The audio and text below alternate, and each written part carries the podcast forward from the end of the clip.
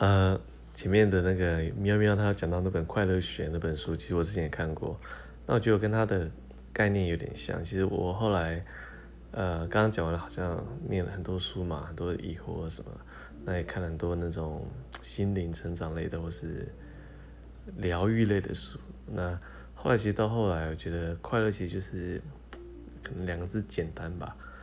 然后简单跟放下啊，应该可以用两三个两个字，简单放下，还有当下，就是简单就是生活就从简，其实不用太多。你欲望太多，其实有时候弄自己很不快乐。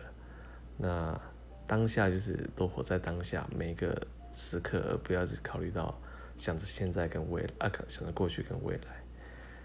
对，还有另外一个是什么？我有点忘了，大概这样吧。